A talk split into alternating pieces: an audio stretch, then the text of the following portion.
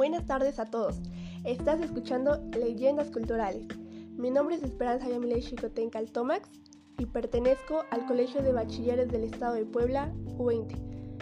Soy de tercer semestre, grupo D, y la leyenda de la que hoy hablaremos pertenece a la cultura maya. Pero antes de comenzar, dar una breve introducción sobre esta cultura. ¿Quiénes eran los mayas? La cultura maya se refiere a una civilización mesoamericana que destacó a lo largo de más de dos milenios en numerosos aspectos socioculturales, como su escritura, uno de los pocos sistemas de escritura plenamente desarrollados del continente americano precolombiano, su arte, la arquitectura, su mitología y sus notables sistemas de numeración, así como en astronomía, matemáticas y comprensión de la ecología. A continuación, la leyenda. Leyenda maya. La leyenda del cenote Sasi. Cuenta la leyenda que hace mucho tiempo existían dos familias que compartían el poderío de Sasi, los Cocom y los Cúpules. La curandera y hechicera del pueblo era la jefa de la familia de los Cocom. Tenían una nieta llamada Sagnite o Flor Blanca.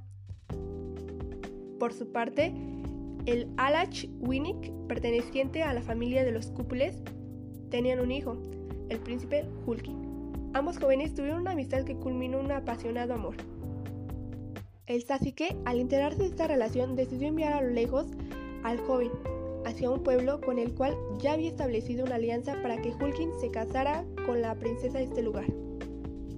Pasado un tiempo breve, Sagnite le confesó a su abuela que estaba embarazada de Hulkin la hechicera le prometió a la joven que usaría todo su poder para traer de vuelta al príncipe, pero estando en aquel lejano poblado, él se había olvidado de ella, debido a la belleza de su nueva pareja. Un día Sagnite, al enterarse de la boda de Hulkin, decidió atarse a una piedra a su hermosa cabellera y arrojarse al cenote. Justo en ese momento, el príncipe sintió un gran dolor justo en el corazón.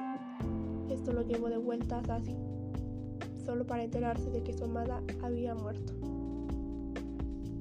Preso del dolor, Hulkin también se arrojó al cenote, dejándose ahogar para demostrarle a Sagnite su gran amor.